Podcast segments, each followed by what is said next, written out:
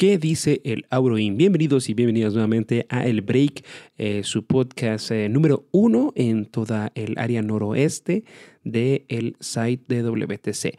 Usted sabrá que concentré ahí, pero les agradezco un montón estar aquí nuevamente.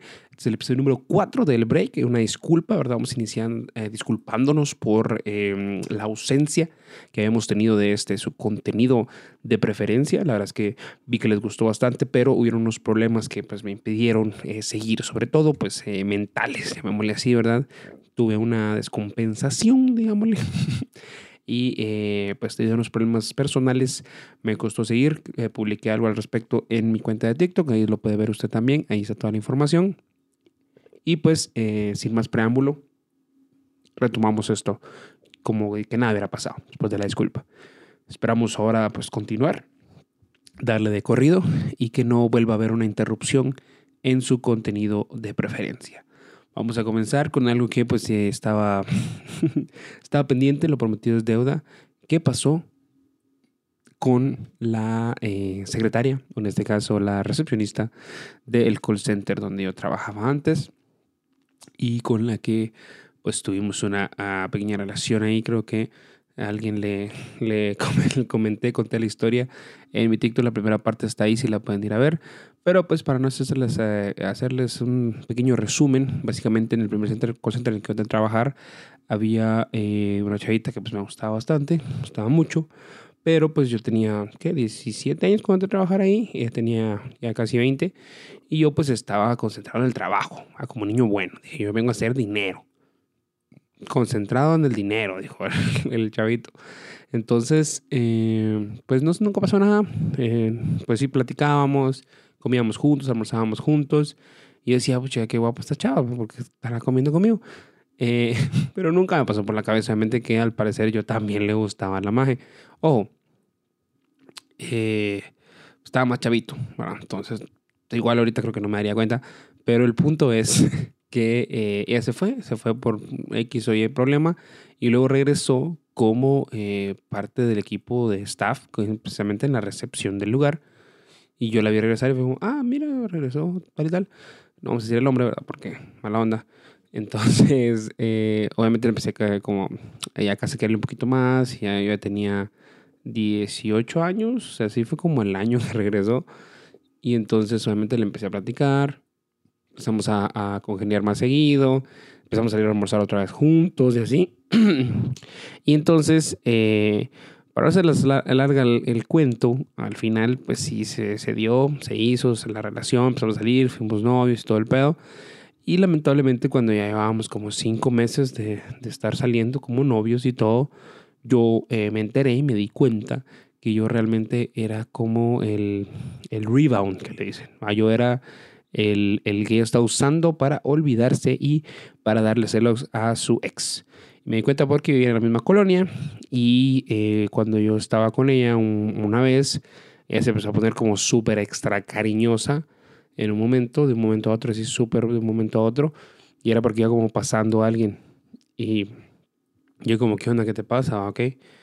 Y luego pues obviamente me enteré de que era el ex y toda la onda.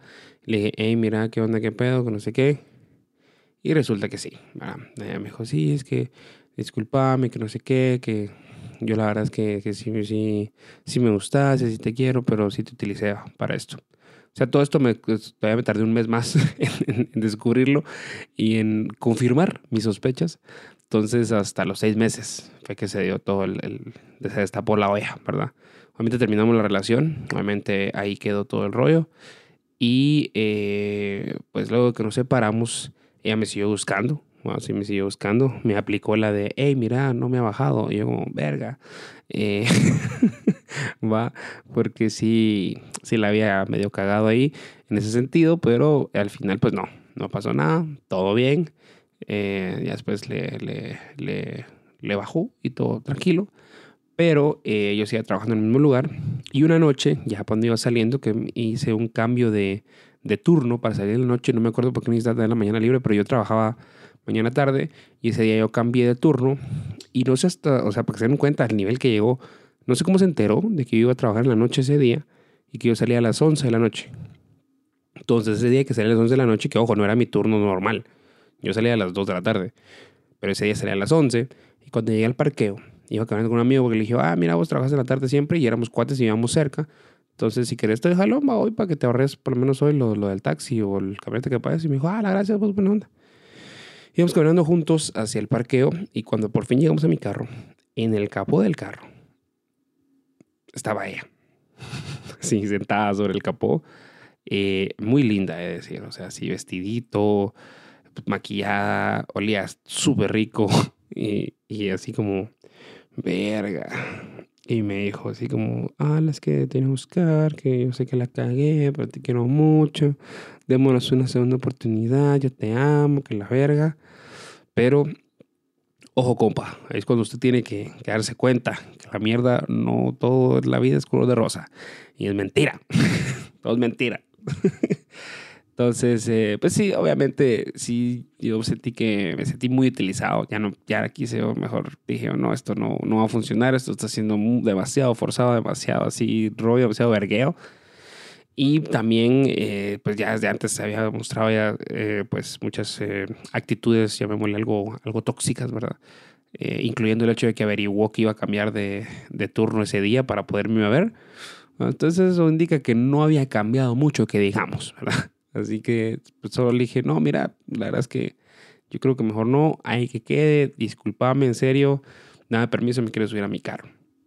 Me subí al carro y salí del parqueo y nunca más la volví a ver. Ojo, tienen que pensar que yo tenía 18 años, ¿sí? Una, estaba un poquito más delgado, ¿verdad? Estaba más joven, ¿ok? Porque yo sé que parece raro y, y cuesta creer que alguien le rogará a esto, pero usted tiene que entender, amigo, que no es a esto precisamente, sino que es a la versión de hace ya 10 años, más 12 años de esto, que usted está viendo que estos 12 años, pues ya la vida nos ha tratado, pues no tal vez tan bonito como uno quisiera. ¿Verdad? Eh, muchas cosas bonitas, como por ejemplo este rollo del TikTok, este rollo de la audiencia. Eh, les agradezco también a todas las personas que, que me ven en la calle y me, me saludan, me piden foto y todo. Muchas gracias, se aprecio un montón. Eh, pues es señal de que algo estamos haciendo bien, ¿verdad? Entonces, muchas gracias, en serio. Pero pues ahí fue, ahí terminó todo, nunca más la volví a ver, pero luego cuando empecé a salir con la que persona, que ahora es de hecho la, la, la mamá de, de, de mi hija, ¿verdad? Que pues ya también estamos separados, pero, pero eh, cuando empezamos a salir y todo, cuando teníamos como cuatro meses de, de, salir, ella le mandó un video de mí bailando para ella, ¿verdad? Por aquellos tiempos en los que la BlackBerry tomaba videos, ¿de acuerdo usted? Pues yo he tenido mi video ahí, que estoy seguro que en algún momento, cuando sea, si llego a ser más conocido, probablemente alguien filtrará ese video donde pues eh, eh, se ve, ¿verdad? Un poco mi, mi, mi miembro, llamémosle, que ahorita te voy a decir esas palabras porque no soy tan popular.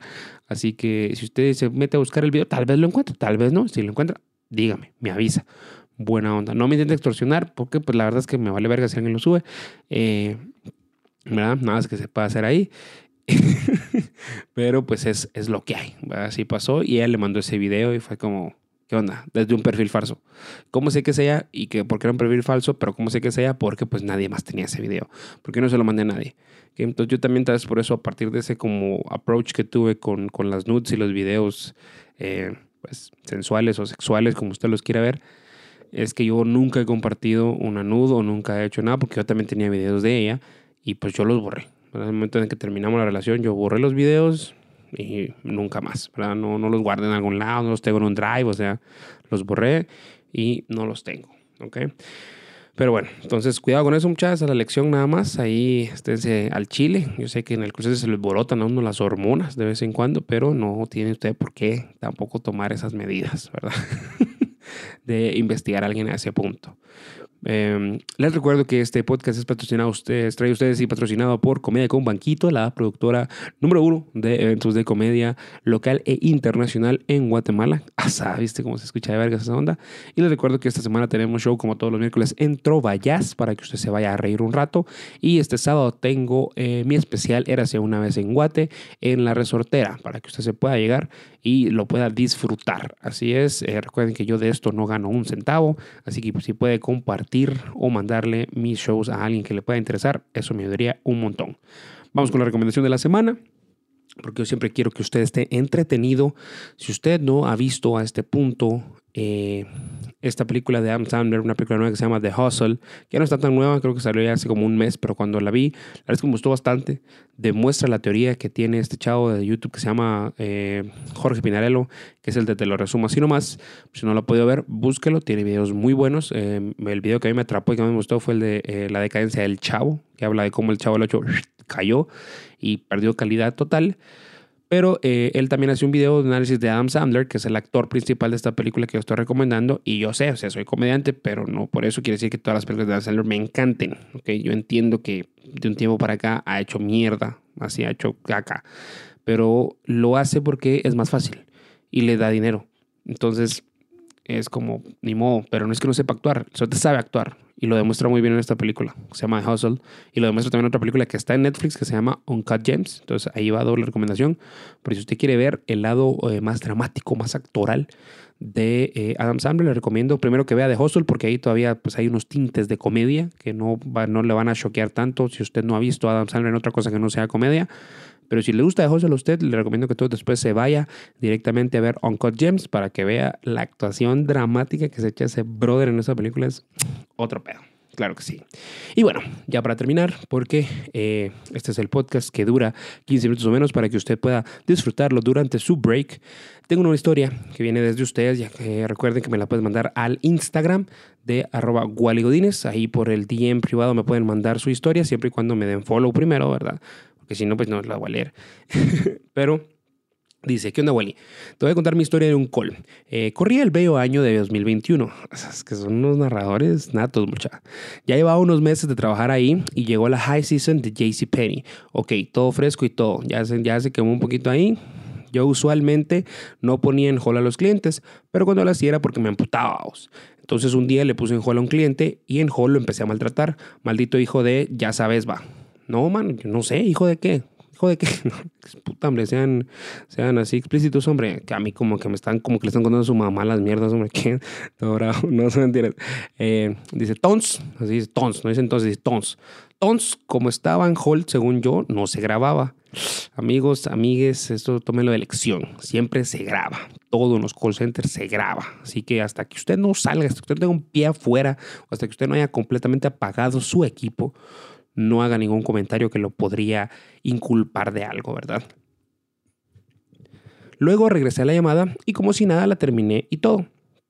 Pasaron los días y me escribió mi jefe que me metiera a una meeting para hablar de unos asuntos. Me metí y cuando llegué ahí estaba la de QA y, uno de, y uno de HR. Y dije, Ah, aquí me huele que van a haber vergazos. Después me dijeron, mire, le cachamos varias llamadas donde usted pone en hold las llamadas para maltratar a los clientes. Y esos behaviors no nos parece y que la gran puta. para no cansarte, al final me dijeron, también ya nos enteramos que usted transfiere a los clientes back to the queue para, eh, pues, va, para que no pueda pasarles la survey. Dije, jue puta, ya me cagaron. Dije.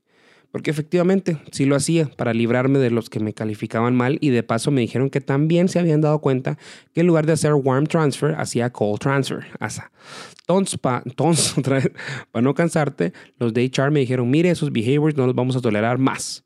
Verga, dije. Pero la de QA me llevaba ganas y me dijo que si me la, ya sabes, babos, me lo dejaba pasar. Ah, plot twist. Total, que lo tuve que hacer, pobrecito él, me imagino, para no perder el chance. No, bueno, que sacrificado él, un hombre, siempre viendo su, su labor. Va. Eh, se majó los de echar para que me quedara y total, ahí sigo, vos, pero me huevo. Si me publicas mi historia, no vayas a poner mi nombre, vos. porque ponen el anónimo hasta el final, mucho. Pero bueno, esa fue la historia de esta semana. Espero que se hayan disfrutado. Esto fue El Break. Yo soy Wally Godínez. Pueden seguirme en TikTok, Instagram y por favor denle like y suscríbanse aquí a YouTube y comenten algo bonito para que el algoritmo nos recomiende y pueda seguir creciendo esta comunidad y este video podcast. Muchas gracias. Yo soy Wally Godínez y nos vemos la próxima semana.